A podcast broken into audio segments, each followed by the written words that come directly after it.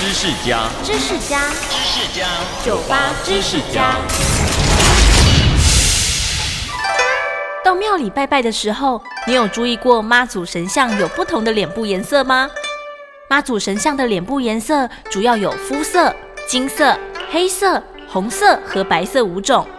粉嫩的肤色象征妈祖成仙前的凡人模样，金色象征神明的金身，黑色则有两种说法：一是因为长期接受香火的熏染，久而久之就被熏黑了；另一个则是说黑面妈祖较凶悍，好执行捉妖镇暴的重大任务。而红色代表吉祥喜气，红面妈祖也多在喜庆场合被迎请坐镇，白面妈祖则多来自中国大陆或日本。下回有机会去拜拜，可以多观察一下妈祖的脸色哦。收听酒吧知识家，让你知识多增加。